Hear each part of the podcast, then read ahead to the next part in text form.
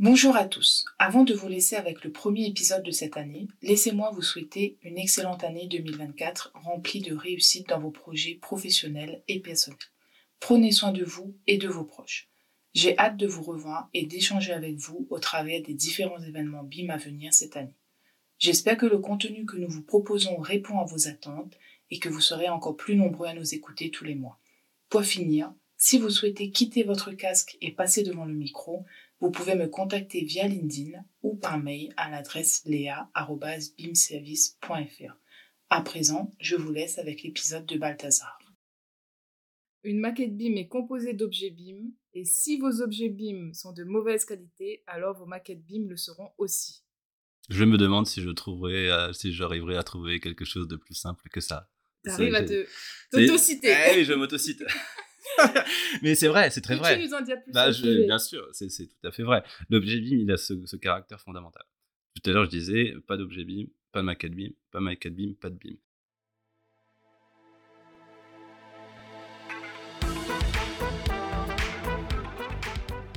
Bienvenue dans ce nouvel épisode du quart d'heure du BIM présenté par la société BIM Service. Bonjour à tous, je suis Léa Bazaline, ingénieur bâtiment et BIM manager chez BIM Service. C'est avec un immense plaisir que nous vous accueillons aujourd'hui, chères auditrices et chers auditeurs. Si vous suivez les actualités du BIM sur LinkedIn, vous êtes déjà tombé sur l'un de ces posts. Je suis heureuse d'accueillir Balthazar Semedi, ingénieur modeleur BIM et président de la société Tazar.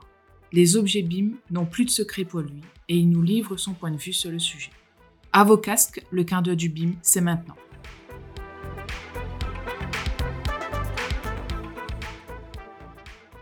Bonjour Balthazar, bienvenue dans le d'heure du BIM et merci d'avoir accepté notre invitation. Bonjour euh, Léa, super content d'être ici avec vous et merci beaucoup de m'avoir invité. Pour commencer, peux-tu te présenter et nous parler de ton parcours professionnel? Explique-nous comment est-ce que tu es arrivé dans le BIM. Euh, mon parcours professionnel a commencé il y a 11 ans maintenant. Mmh euh, donc c'était la fin de mes études. Ces études ont été euh, un BTS de conduite de travaux d'abord, que j'ai fait à l'école spéciale des travaux publics, mmh sur lequel j'ai enchaîné sur euh, le cursus ingénieur. Euh, dans dit le STP. Oui, le STP, exactement, le cursus ingénieur de l'ESTP. Euh, et après ces, ces années d'études, j'ai commencé une carrière de conducteur de travaux tout à fait classique mmh dans une PME parisienne qui s'appelait Réponse à l'époque et qui s'appelle maintenant Cushman Wickfield Design and Build. Et j'ai fait mes armes là-bas euh, en faisant ce super métier de conduite de travaux que j'ai beaucoup apprécié et qui m'a aussi euh, un peu fatigué à la longue parce que c'est un métier, euh, c'est un métier intense, c'est un métier super, mais c'est un métier intense et j'aspirais à, j'aspirais peut-être à plus de douceur dans ma vie. peut-être un peu bizarre de dire ça, mais c'est un peu vrai, en vrai, c'est vrai. Et, et, puis en parallèle de tout ça, il y a le BIM qui est arrivé et j'ai vu le BIM arriver petit à petit. Et moi, en tant que conducteur de travaux, euh, je souffrais pas mal de ne pas avoir d'études d'exécution qui étaient faites par mes sous-traitants. On était mmh assez tout seul et, c'était quand même très artisanal et c'était euh, c'était euh, c'était assez brouillon tout ça. Et est venue à moi l'idée de, de, m'intéresser au BIM qui je trouvais que ce, truc-là était génial, que ça me semblait être une question de bon sens, que ça mmh allait devenir de plus en plus utilisé et populaire. Et, et donc pendant mes années de conduite de travaux, j'ai commencé à m'intéresser à ça, aux outils, euh, aux logiciels, à Revit. C'est Revit qui m'a plu mmh plus. Alors ici, je suis pas en terrain conquis Revit, mais... et donc, au bout de 50 conduites de travaux, j'ai demandé à ma société de financer euh, le master spécialisé BIM, mmh toujours à l'ESTP et au pont des chaussées. Donc, euh, je suis vraiment un, je suis vraiment un pur produit de la maison ESTP, clairement. Et, mais je suis très fier d'être passé par là. J'ai dû leur laisser un truc genre total un bon, un bon 45 000 balles, tu vois. Donc, mmh. euh, tu vois, tranquille. Quoi. Ils sont aussi contents de m'avoir rencontré, sûrement.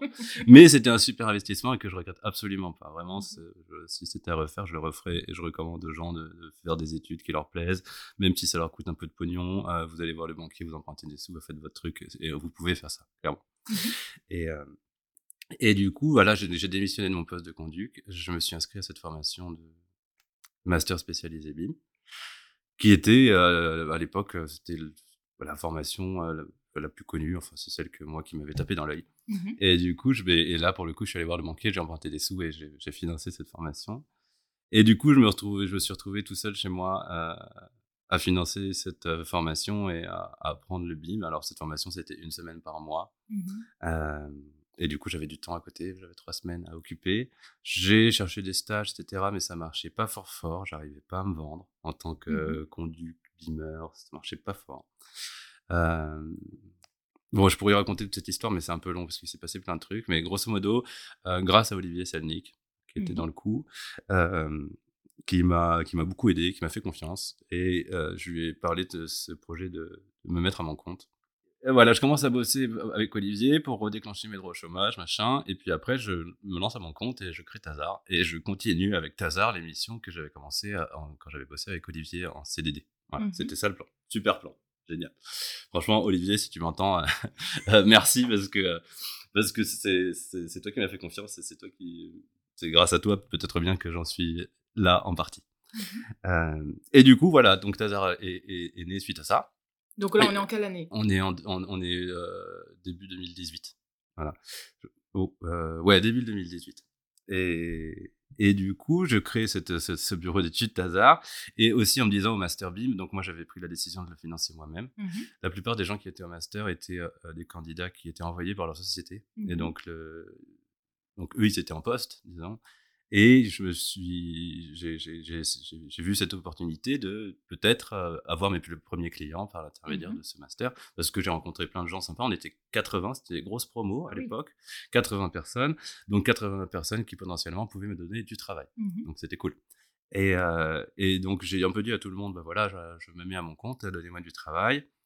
Euh, en parallèle de, de, de, la formation du master, euh, qui n'est pas une formation technique, on en parlait tout à l'heure, qui n'est pas une formation technique mmh euh, avec des skills euh, logiciels, etc. En parallèle de cette formation de master, je, me suis mis à charbonner fort fort sur les logiciels, mmh sur Revit, j'ai jeté mon dévolu sur Revit, et sur la maison Autodesk, en règle générale, que j'aime beaucoup, parce que mes parents étaient architectes, moi AutoCAD, c'était déjà dans ma vie depuis longtemps. Mmh et, euh, et, du coup, bah, j'ai commencé à apprendre et vite, faire des. J'ai appris avec formes avec un gars qui s'appelait. Euh, le premier projet que j'ai fait, c'était avec euh, Didier Hoffman. C'est un formateur sur Eleform. Eleform, c'est une plateforme super avec plein de contenu. Et j'ai appris comme ça, petit à petit, et j'ai commencé à vendre des services de modélisation BIM à des entreprises de construction, et à commencer par l'entreprise que j'avais quittée quand j'étais conducteur mmh de travaux. Ils m'ont appelé, ils m'ont dit écoute, Balthazar, on a des sujets BIM qui arrivent euh, viens nous, reviens nous aider. Et du coup, je suis revenu euh, chez eux, j'ai retrouvé les équipes que j'avais quittées, donc c'était très sympa. Mmh et, euh, et j'ai commencé à faire ça, et petit à petit, le, boulot est arrivé. le boulot est arrivé assez naturellement. J'avais cette casquette de conduite qui me permettait de communiquer dans le même langage que mes mmh interlocuteurs d'entreprise. donc, c'était assez facile, j'étais assez à l'aise. Et je faisais ce que j'aimais appeler cette histoire de conducteur de travaux virtuel. Mmh donc, vendre du, de la modélisation BIM en exé, de la production de plans en exé pour les entreprises de construction. Voilà. Pour les lots, euh, alors moi, mon dada à moi, c'est surtout les lots architecturaux, mmh euh, les corps, les, corps d'état de seconde œuvre, pas les corps d'état techniques. J'en ai fait un peu pour dépanner des gens, mais c'est pas. Euh, mmh je, je, viens pas de là, je n'ai pas été conducteur de travaux spécialisé dans les corps d'état techniques, donc mmh je me sens pas hyper à l'aise. Et il y a des gens qui font ça beaucoup mieux que moi, clairement. Euh, et du coup, du coup, voilà, depuis ce, depuis 7 ans, je fais ça. Je vends. Euh, et aujourd'hui, donc, aujourd'hui, euh, Tazar, qu'est-ce que fait Tazar? Aujourd'hui, Tazar, alors, euh, donc, Tazar vend de la modélisation, de la modélisation des corps d'état architecturaux en phase exé pour les entreprises de la construction. Mmh c'est la première casquette. Et Tazar fait autre chose aussi. c'est que dans ce boulot de modélisation est venu à moi le besoin de m'équiper un objet BIM. Mmh euh, c'est naturel, on a besoin d'objets pour faire des maquettes, on pourra en reparler. Euh, et du coup, je me suis mis à faire des objets BIM. Euh, j'ai aussi j'ai travaillé pas mal pour BIM Co à l'époque, mmh où on, bossait pour des industriels de la construction. On faisait des objets BIM pour eux. Et puis, je me suis mis à travailler en direct pour d'autres industriels de la construction. Et petit à petit, j'ai bah, étoffé mes compétences dans la création de bibliothèques BIM pour euh, les industriels et pour l'utilisateur que j'étais. Euh, Donc pour toi, peins-toi. Ouais, c'est ça, exactement. Ouais, ouais, Et je me suis assez passionné pour ce sujet-là, qui pour moi revêt des, vraiment des, caractères assez fondamentaux. Malgré le fait que, que tu n'étais pas euh, conducteur de travaux en lot technique, comme tu le mmh. disais juste avant, on sait quand même que Tazar, c'est aussi Tazar électrique. Donc, euh, comment est-ce que tu es arrivé à, Tazar électrique c'est une bonne question qui pointe euh, effectivement une petite contradiction. Euh, et comment je suis arrivé là? Alors déjà, j'ai commencé, quand j'ai développé des objets BIM, je travaille encore d'ailleurs, j'ai beaucoup travaillé pour le grand, l'entrée mmh industrielle, avec qui on a fait beaucoup de prises électriques. donc des prises électriques des bibliothèques fabricants, mmh donc beaucoup axé sur la donnée, la mise à disposition de la donnée pour les gens, etc ce qui est un vrai sujet pour les industriels, c'est vraiment une difficulté qu'ils rencontrent de trouver, organiser la donnée pour la mettre à disposition des gens. Et de là, bah, je me suis intéressé à cette espèce d'équation un peu, euh, un peu dure euh, qui consistait à trouver la bonne formule pour, euh, pour modéliser des bibliothèques de terminaux électriques pour les utilisateurs. et puis le, le, logiciel Revit évolue vite. j'ai commencé à travailler pour le grand en 2019, je crois. Mmh euh, on a développé des bibliothèques euh, qui étaient calées sur euh, le Revit de l'époque, Revit 2019-2020. et les Revit a beaucoup évolué. Et du coup, bah, moi, j'ai fait. Disons que j'ai continué à penser à cette équation-là avec les nouvelles versions de Revit. Et mmh je suis arrivé à Tazar Electric. Tazar Electric, c'est une, troisième casquette de, de Tazar que mmh j'aimerais bien développer, que j'essaye de développer. Euh, donc on a la modélisation en exé pour les entreprises, on a la modélisation pour les industriels à la construction. Mmh et maintenant, ça serait de la modélisation et de la bibliothèque BIM pour euh, directement pour euh, les entreprises et les cabinets d'archi et les gens qui ont besoin de bibliothèques génériques pour mmh bosser. ce qui répond à un autre sujet que faire des bibliothèques génériques pour les fabricants. C'est difficile de concilier, c'est pas impossible, mais si vous voulez concilier le besoin des industriels en, termes d'objets BIM et de mmh bibliothèques BIM et le besoin des utilisateurs, c'est pas simple. Euh, parce que vous devez vous couper en deux.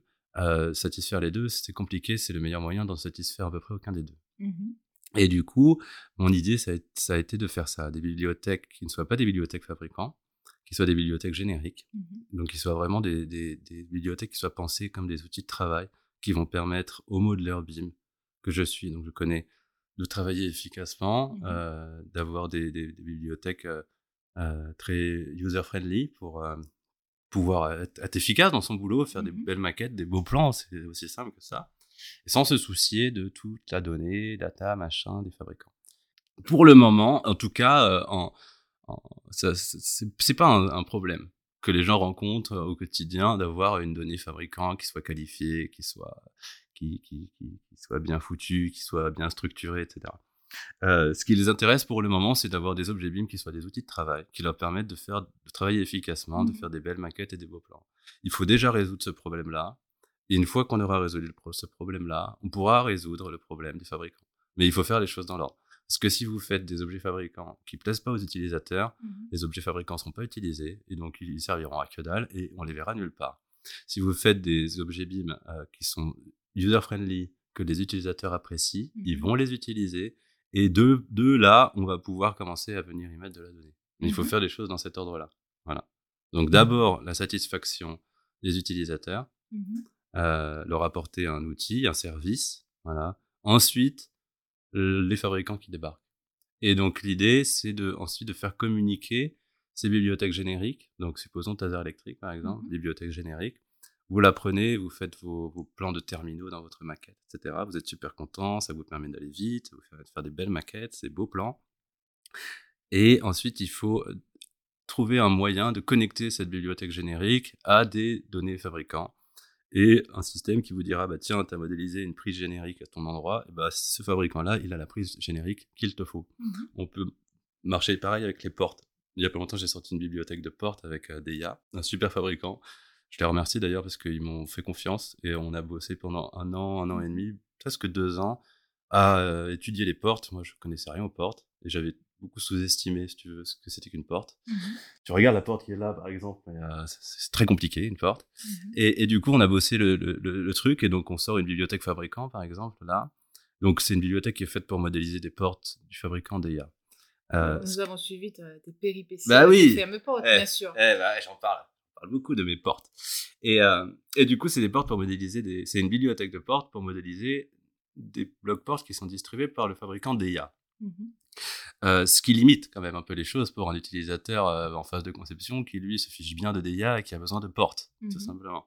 Et du coup, l'idée, c'est dans la même idée de connecter une bibliothèque générique à une bibli- bibliothèque fabricant, Mhm. c'est maintenant de, de faire une bibliothèque qui soit la jumelle de la bibliothèque fabricante DIA, mais Mhm. qui soit générique, et ensuite de, trouver un moyen de connecter cette bibliothèque générique à la bibliothèque fabricant pour que l'utilisateur, il arrive dans sa maquette, il pose sa porte, il, il qualifie sa porte, il dit voilà, Mhm. ma porte elle est comme ça, euh, elle a un Oculus, elle a un ferme-porte, et ensuite qu'on pou- qu'on puisse lui apporter en face une proposition qui viendrait d'un fabricant. Très bien. Du haut de tes euh, 7 ans d'expérience dans le BIM, tu as vu euh, le BIM évoluer, tu l'as vu changer, tu as vu les comportements humains également euh, face au BIM. Euh, Qu'est-ce que tu peux nous en dire euh, à ce sujet? Eh bien, je peux dire que hum, il y a une montée clairement euh, tout à fait perceptible euh, en compétences générales dans le Mhm. BIM. Il y a de plus en plus d'entreprises qui en font. Il y a de plus, de, de plus en plus de gens qui savent en faire.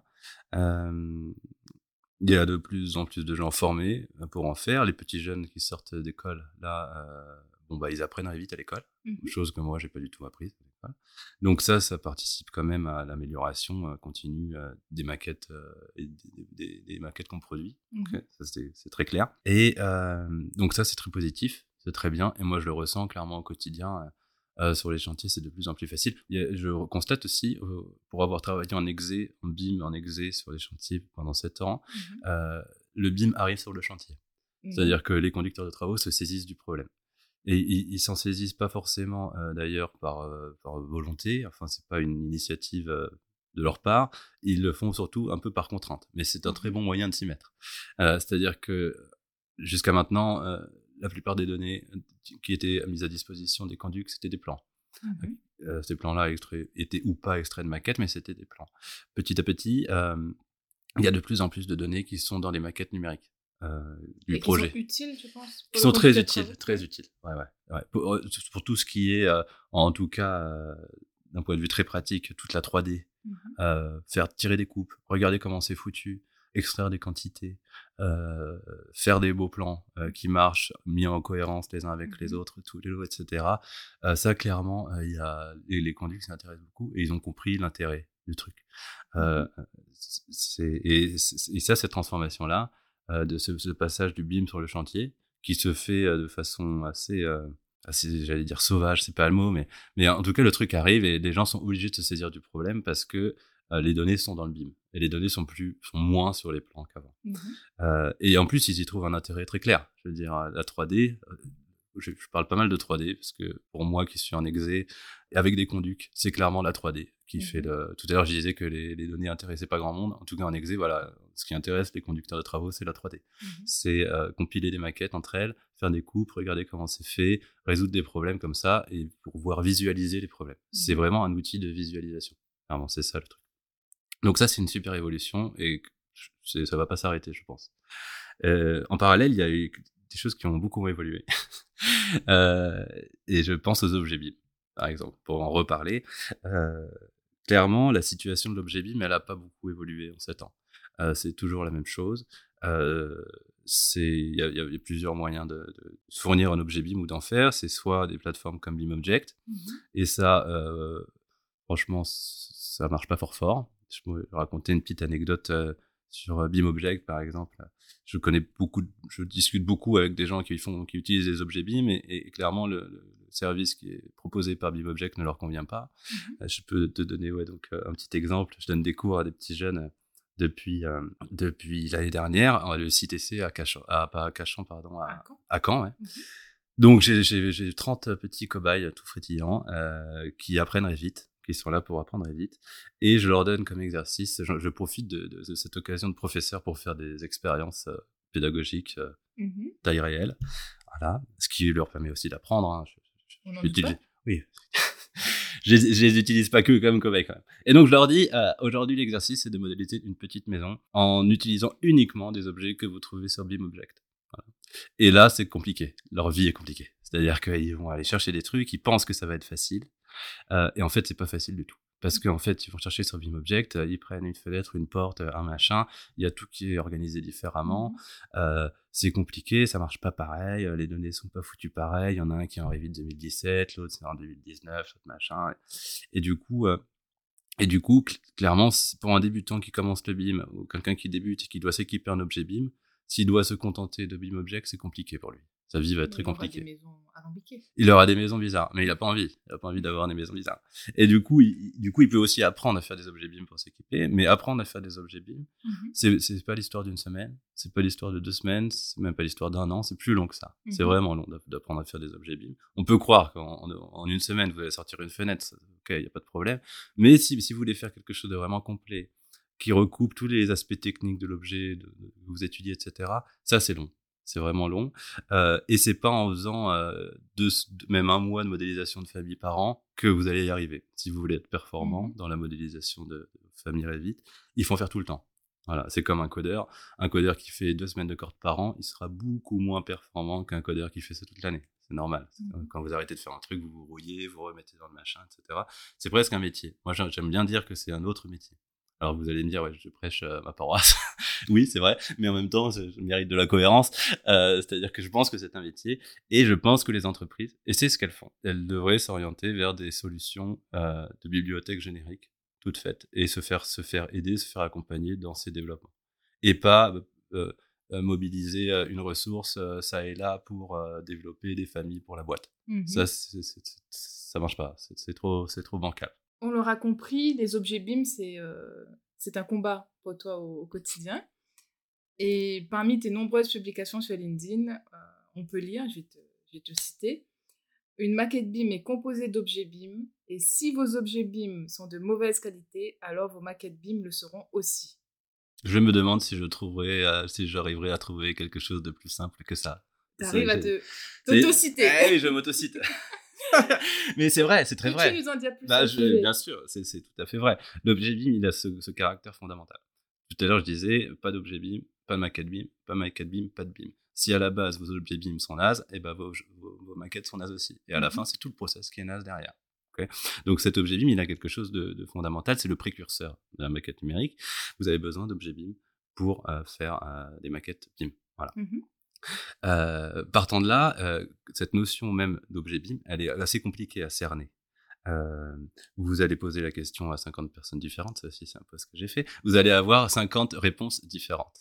Euh, pourquoi? Parce que si vous demandez par exemple au modeleur que je suis qu'est-ce qu'un objet BIM, je vais vous dire que c'est un outil de modélisation, de mmh travail pour faire des maquettes et des plans. Si vous demandez à quelqu'un qui fait de la synthèse BIM, il va vous dire mmh que c'est un outil de visualisation pour euh, euh, voir l'encombrement du truc. Pour l'ordinateur, ça peut être un outil de visualisation, il va, mmh clasher, il va faire clasher les géométries entre elles. Si vous demandez maintenant à un mainteneur c'est quoi un objet BIM, il va vous dire ah bah, c'est un conteneur de données sur mmh lequel je viens m'accrocher pour euh, mettre des données, récupérer des données et communiquer avec lui. Donc, euh, et, on pourrait continuer comme ça avec euh, tous les métiers. Et donc, et donc de là, définir ce qu'est un objet BIM, c'est compliqué. Mais on peut quand même, on peut quand même essayer de, déterminer des vérités, des caractéristiques un peu générales et qui soient communes. Cette notion d'outil, par exemple, que j'aime bien, dire que c'est un outil pour tout le monde. Mmh j'aime bien cette idée. Euh, et le penser comme un outil, euh, c'est le, le penser comme, comme quelque chose qui va nous aider à travailler. Euh, donc ça, c'est cool. Donc on ne doit pas subir Non, on ne doit pas subir. on ne doit pas subir, exactement. Et c'est un truc qui doit vraiment nous aider à, ouais, à bosser, quoi. et puis après, ça, ça part vraiment loin.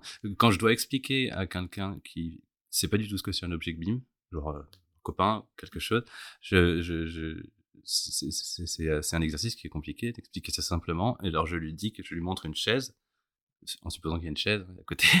Euh, je lui montre une chaise et je lui dis, tu vois cette chaise, et ben un objet BIM, c'est cette même chaise mmh euh, en 3D dans un logiciel sur un ordinateur.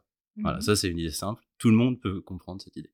on visualise le truc, on a mmh tous plus ou moins joué aux Sims, tu vois, c'est quelque chose auquel on s'accroche. Et de là, je pars, en partant de cette idée simple, j'essaye de, compiler plein de, de concepts simples euh, mmh les unes derrière les autres pour essayer de, de, raconter cette, cette, chevauchée épique de, de l'objet BIM, tu vois, dans le, dans le, dans le truc, quoi, tu vois. Et là, ça peut partir à une heure, deux heures, etc. Mmh là, c'est le quart d'heure du BIM, alors on n'a pas le temps, mais, mais, mais dans l'idée, je trouve que c'est un concept qui est assez passionnant.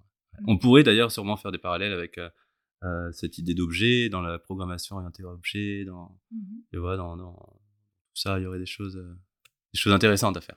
On pourrait écrire un bouquin entier sur les objets BIM. Je suis sûr qu'on pourrait écrire un bouquin entier sur les objets BIM. Bah, J'espère euh, Ouais. te lire bientôt. Ouais, ouais, pourquoi pas. On verra. Il faut avoir le temps. J'ai pas le temps. Pas le temps, mais on pourrait raconter. Trop occupé à créer d'autres objets BIM. Bah ouais, c'est moi je suis plus un mec dans l'action que dans le que dans le le commentaire ou le Mhm. truc. J'aime bien faire les choses. Et pour le futur, quand tu vois l'objet BIM comment? Alors, Est-ce que ça va continuer à exister? Bien sûr, ah bah à fond, à fond, et ça devrait même exister de plus en plus. Là, ce matin, il y a eu une release de, de Revit 2024 et il commence à, à, à fluidifier les, les, les, les passerelles entre les fichiers STEP qui sortent des, des, des logiciels de dessin industriel avec Revit. Voilà, Mhm. cette passerelle, donc le rapprochement de l'industrie avec le, avec la construction, et- c'est clairement ça qui se passe. Alors je sais pas quel est le- si c'est l'industrie qui va se rapprocher de la construction ou la construction qui va se rapprocher de l'industrie plus vite, moins vite, je sais pas. Mais en tout cas, c'est clairement en cours. Et c'est ce vers quoi on tend. Mhm. Euh, et, et du coup, l'objet BIM du futur, si j'aime bien cette idée de l'objet BIM du futur, on a un peu parlé de l'objet BIM du présent en disant Mhm. que la situation n'était pas, était pas, était pas dingo pour les utilisateurs. L'objet BIM du futur, déjà, je pense que c'est un objet BIM qui va euh, s'affranchir de toutes ces, contre- ces, ces considérations un peu, euh, peu vieillottes, euh, moyenâgeuses, là, qui consistent à dire qu'il faut pas que l'objet BIM il fasse plus de 20 mégas, il faut pas Mhm. que l'objet BIM euh, il soit trop compliqué, il faut pas que l'objet BIM euh, euh, faut pas qu'il y ait de boulons dans l'objet BIM, enfin, voilà, tous ces trucs-là, il faut, il faut arrêter d'obérer nos capacités avec ce genre de considération, parce que ça, on en est au début du commencement de l'objet BIM, là. Mhm. Si on commence à se dire qu'on se met des bâtons dans les roues euh, pour, euh, pour faire le job, c'est c'est compliqué. La route est super longue, euh, les objets BIM, il y en a- ça commence, quoi. Mhm. Donc se, se mettre ça dans les roues, c'est comme si vous mettiez une balle dans le genou avant d'aller courir un marathon, par exemple. C'est un truc qui marche pas. Mhm. Donc l'objet BIM du futur, c'est l'objet BIM qui, qui, qui s'affranchit de, de ces contraintes-là. Euh, et l'objet BIM du futur aussi, moi je- j'espère que c'est un objet BIM qui va pouvoir traverser toutes les phases d'un projet, de, de, Mhm. de l'esquisse jusqu'au DOE, jusqu'à la maintenance, sans rupture de données, euh, sans ressaisie de données. Euh, et une qui, continuité. une continuité. Et donc, ça veut dire qu'il y a une continuité numérique, ça veut dire qu'il y a une polyvalence. Et, et parce que l'objet BIM, il doit pouvoir servir à, à répondre aux besoins de tous les acteurs à toutes les phases de- de- du projet. Mhm. Donc, c'est vraiment, c'est c'est- c'est une bête de course, l'objet BIM. ok? Euh, et là, on vous dit, oui, mais moi, j'ai pas besoin de, de trucs de la phase etc. Mais si t'as pas besoin d'une fonctionnalité, tu l'utilises pas, tu vois? Et celui Mhm. d'après l'utilisera. Et puis, et puis c'est comme- ça que ça fonctionne. Et donc, essayer de- de- d'établir cette continuité. Mhm. Voilà, pour éviter la ressaisie. Par exemple, en phase exé, moi, je, je repars souvent des maquettes DCE quand, Mhm. quand on les a. On les a pas toujours, mais quand on les a, c'est super. Pour moi, c'est un gain de temps énorme de Mhm. repartir d'une maquette DCE qui est bien faite. Mais il y a toujours cet aspect de je dois remplacer les portes du DCE par mes portes à moi d'exé pour pouvoir faire le job d'exé, les tableaux de portes et compagnie. Et ça, c'est une vraie souffrance. C'est une rupture brutale dans la continuité numérique. Mhm. Je, fais tout ressaisir. C'est simple, c'est quand même hyper dommage. C'est tout ce qu'on veut pas faire. Voilà. Donc l'objet BIM, pour moi, c'est l'objet qui vient justement euh, connecter tous les besoins entre eux, toutes les attentes, tous les acteurs entre eux pour pouvoir faire un job correct. Pour l'exemple de la porte, au début, la porte elle est toute simple, elle est double ventail, et Mhm. petit à petit, on va la qualifier euh, jusqu'au DCE, puis l'exécution, puis le DOE, et on va lui apporter de plus en plus d'informations. Mhm. Et donc l'idée, c'est d'essayer de- d'apporter de la continuité dans tout ça. Voilà, c'est ça l'objet BIM du futur. On pourrait en parler, on pourrait en continuer à en parler, mais l'objet BIM du futur, c'est ça. Ouais. Je pense que c'est ça. J'espère en tout cas que ça va être ça. Voilà. J'espère. Ouais. Merci beaucoup, euh, Balthazar, pour cet échange. Eh ben merci à vous. Super. C'était le premier exercice euh, très sympa. J'ai chaud.